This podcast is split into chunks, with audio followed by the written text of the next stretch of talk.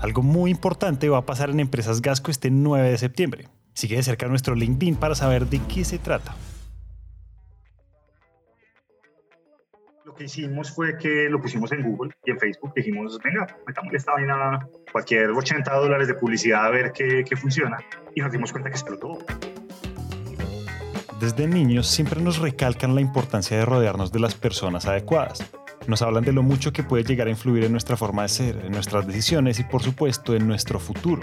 Y sí, es cierto, pero algo que también hay que tener en cuenta es que ese futuro también depende en gran medida de qué tanto cultivamos esos sueños que tenemos desde pequeños, qué tanto creemos en ellos y si finalmente somos capaces de explotar todo ese potencial que con el tiempo desarrollamos. Ahora, ¿qué pasa si juntamos lo mejor de estas dos ideas?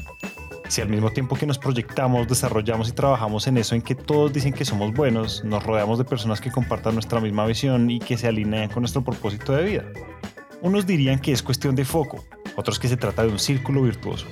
Para nosotros, si hablamos de sostenibilidad y energía, de alguna u otra forma es ese deseo de hacer que las cosas pasen, y más cuando lo que está en juego es nuestro planeta. Bienvenidos a un nuevo episodio de What What.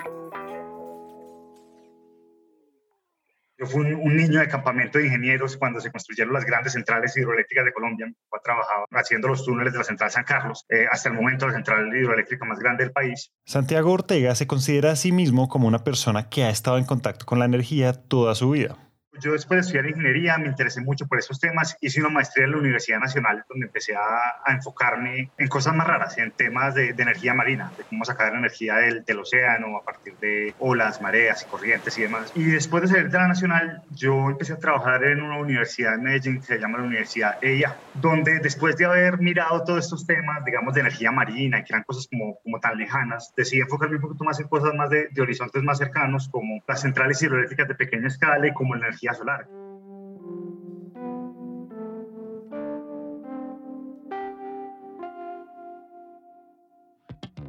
Y lo curioso y contraintuitivo de todo esto es que para poder enfocarse en esos horizontes más cercanos de los que nos habla Santiago, todo empezaría en Alemania.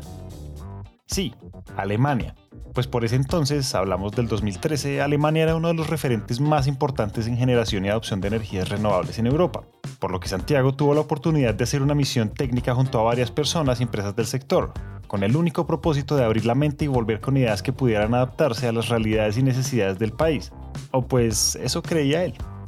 Conmigo en esa, en esa visita iba uno de mis socios, llamado Oscar Rueda. Oscar en ese momento trabajaba en una empresa de, de ingeniería hidráulica, me enfocaba pues el tema de las grandes centrales. Y estamos en Alemania tomando una cerveza, me dice, no, es que de nosotros que, pues, quisimos venir acá porque queremos montar una empresa de energía y queremos que vos hagas parte. Eh, y yo le dije, no, buenísimo, pues me interesa mucho, pero, pero yo en ese momento estoy en la universidad, estoy pues como, como en mis cuentos, yo podría ser de alguna manera el socio académico que jale investigación, que mire el tema de los estudiantes y cómo funciona todo, de encontrar talento y de tener un vínculo con la universidad. Y ellos me dijeron, allá es donde te queremos. Y yo, bueno, listo. Entonces empezamos a, a sentarnos, a, a trabajar juntos un poco. Nos pasamos más o menos un año y medio pensando estructurando qué era lo que íbamos a hacer, en qué nos íbamos a enfocar. Santiago había salido hacia Alemania como un estudiante apasionado por las renovables y sin haberlo pensado había regresado a Colombia como uno de los socios fundadores de lo que hoy en día es Emergente una empresa dedicada a la creación de negocios y oportunidades innovadoras en torno al aprovechamiento de fuentes de energía sostenible, que a través de la consultoría, el desarrollo de proyectos y de software pueden aportar en mayor medida a la transición energética que tanto necesita América Latina. Una región con varios retos, pero que cuenta con una industria en constante crecimiento.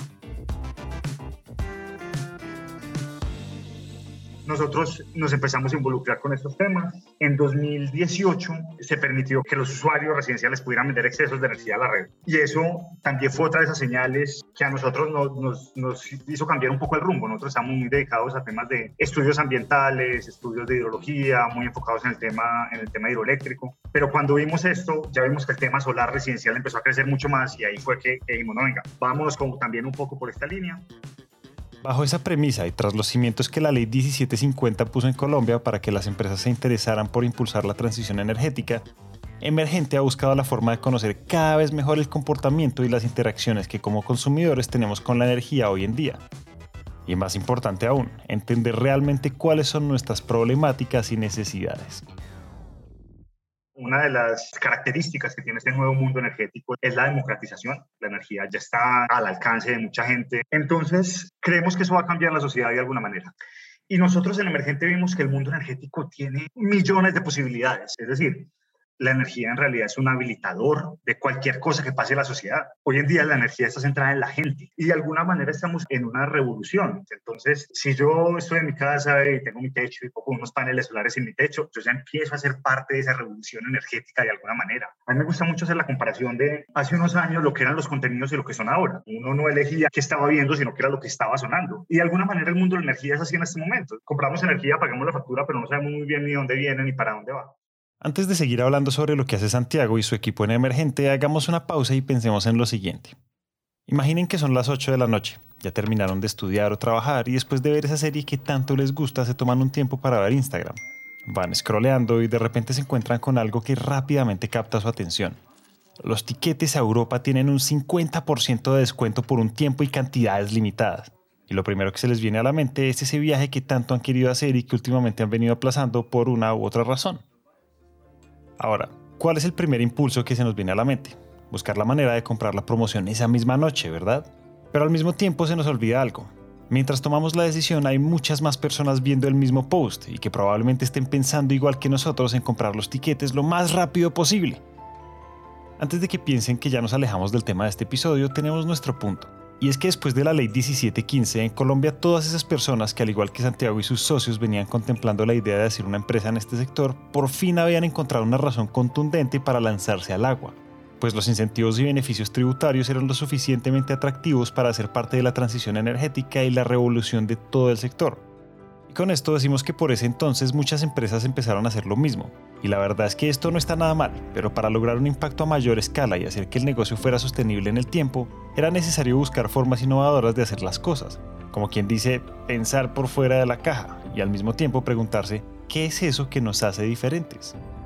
Año pasado, en plena pandemia, nos pusimos a desarrollar algo para, para, resolver un problema que teníamos, que era, llegaba un cliente, nos preguntaba por el tema de energía solar, nosotros le hacíamos una cotización, le pedíamos cualquier cantidad de, de papeles, le llevaban una cotización formal y decía, no, está muy costoso, no me interesa. Entonces, estos clientes muy entusiastas, pero que no tenían la capacidad de pago, a veces no nos funcionaban muy bien para el desarrollo de negocio y para el uso de nuestros recursos. Y en ese momento decidimos montar un cotizador con el mapa que habíamos desarrollado con, con, la universidad, lo cogimos de fondo. Entonces, en cualquier lugar de Colombia uno le, le da clic y ahí ya sabemos cuál es la radiación de ese lugar. Y nos dimos cuenta que como todos los proyectos solares son, son distintos, porque todos los consumos de energía son distintos y todo el mundo paga una factura de energía distinta, lo personalizamos para que los usuarios pudieran llegar con factura y, y con ubicación. Entonces, en un minuto te dice, ve, tu proyecto vale tanto, tiene un retorno de tanto, se paga en tantos años. Entonces, así las personas son capaces de decir, ah, bueno, me interesa o no me interesa. Y esto es brillante porque sí, es normal que ante algo tan nuevo y tan beneficioso por donde se le mire, las empresas o personas interesadas en estos proyectos solares llegarán a Emergente con un montón de preguntas. Y si al final se puede agilizar y ser más claros con la información y viabilidad de los proyectos, el proceso de toma de decisión puede ser mucho más rápido. Santiago y su equipo, después de mucho trabajo e investigación, por fin ya tenían eso que los hacía diferentes. Ahora faltaba amplificar el mensaje y llegar a más gente lo pusimos en Google y en Facebook dijimos, venga, metámosle esta vaina cualquier 80 dólares de publicidad a ver qué, qué funciona y nos dimos cuenta que explotó. Subimos 1.200 hits en la página, de esos 1.200 hits, 80 personas nos pidieron cotización formal. Y en ese momento hubo algo que nos hizo clic en la cabeza y fue, somos una empresa pequeña, si nosotros le metemos a esto no 100 dólares, sino 1.000 o 10.000, y tenemos que hacer 5 proyectos al tiempo, 10 proyectos al tiempo, 15 proyectos al tiempo, no vamos a ser capaces. Pero dijimos, pero es que nosotros aquí tenemos algo que, que las otras empresas no tienen, y es que tenemos esta herramienta y somos capaces de entender que eso puede ser una puerta de entrada para crecer la base de clientes y habilitar nuevos negocios para nosotros, pero también para nuestra competencia. Pues si hay alguien que monta paneles más rápido que nosotros, o que está en una ciudad más cercana donde está el cliente, o tiene disponibilidad para hacerlo al otro día y no dentro de un mes, también aprovechando un poco la, la camaradería que hay entre las empresas de energía en Colombia en este momento. Nosotros dijimos, venga, es que nosotros podemos convertirnos como en el Amazon de la energía solar. ¿El Amazon de la energía solar? Uno podría pensar que tal vez esta era una apuesta demasiado ambiciosa, pues no cualquiera se siente en la capacidad de comparar una de las empresas más exitosas de la historia con su modelo de negocio. Pero créanos que cuando Santiago dice esto es porque tiene su punto. Cuando compras algo en Amazon, dices, quiero esto, das clic y pasa una cantidad de cosas detrás, ¿cierto?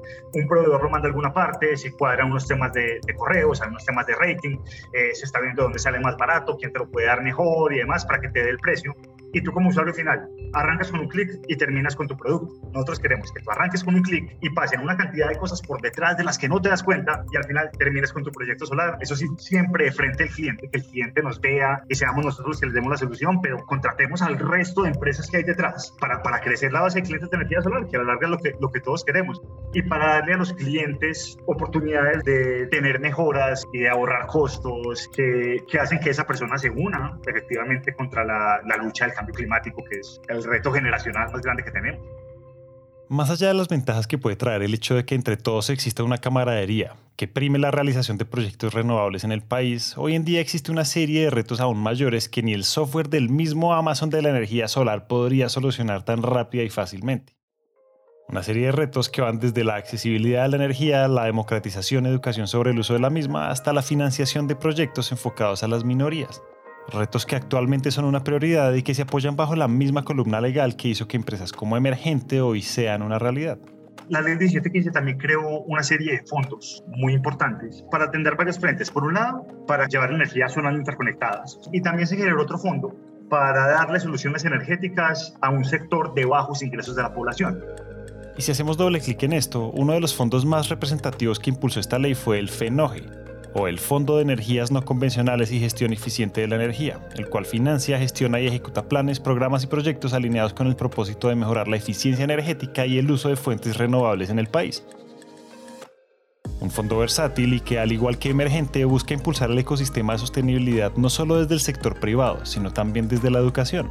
Nos dimos cuenta que las universidades podrían aplicar a, a esta iniciativa, las universidades públicas. Y es por dos lados. El primero es porque las universidades tienen un alto porcentaje de población de bajos ingresos. Y entonces nos pusimos a hablar con la decana de la Facultad de Minas, que es la, la Facultad de Ingeniería pues, de la Universidad de Medellín. Le comentamos el proyecto y demás. Y nosotros le dijimos, el FENOGE tiene, tiene un mecanismo que, digamos, da los recursos para la inversión, ya sea que los dé completamente o que los preste a una tasa de interés muy baja. Pero si los daba completamente, la universidad desde el primer año empieza a tener unos ahorros grandísimos para el caso de la Nacional Medellín, estábamos hablando que son 700 kilovatios. Esto es algo así, ser un proyecto arcano que cuesta un millón de dólares, pero que al hacerse, la universidad va a tener algo así como 100 mil dólares en ahorros anuales. Una cifra enorme y que desde un principio Santiago y su equipo supieron perfectamente en qué podía ser invertida.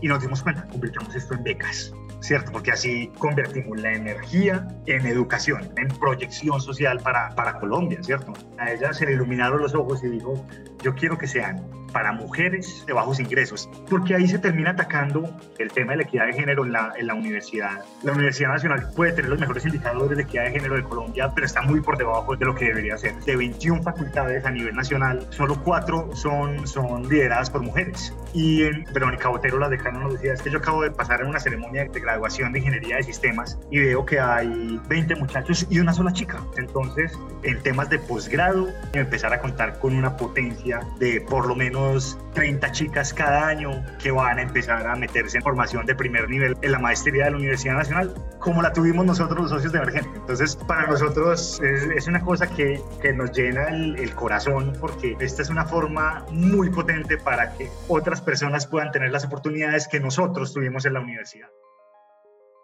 Gracias a este proyecto de autogeneración de energía fotovoltaica, la Universidad Nacional instalará 764 kilowatts, que proveerán alrededor del 28% del consumo eléctrico de la sede de Medellín, reduciendo 7.619 toneladas de CO2 durante su funcionamiento, lo equivalente a reforestar 624 hectáreas y generando ahorros cercanos a los 350 millones de pesos al año, de los cuales una parte será destinada a la financiación de más de 32 becas anuales de posgrado para mujeres.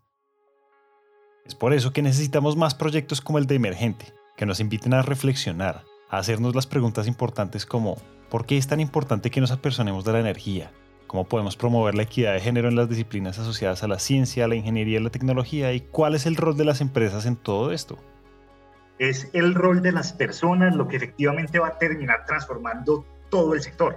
Que nosotros hagamos plantas solares o eólicas muy grandes, en realidad puede que nos limpie la matriz, pero cuando nosotros como, como usuarios finales empezamos a tomar decisiones de la energía, es que empieza a haber esa transformación a usar la energía como un habilitador para la salud, para la educación, para la conservación de la biodiversidad.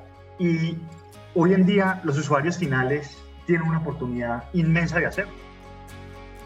Al final, estamos evitando que haya que construir grandes plantas que tienen unos impactos ambientales muy importantes, porque tenemos un reto como sociedad tan grande que cualquier cosa que podamos hacer a la escala que sea es importante. What What cumple un año al aire y queremos que nos acompañen desde el 23 al 27 de agosto en lo que será una semana educativa por la sostenibilidad y la energía.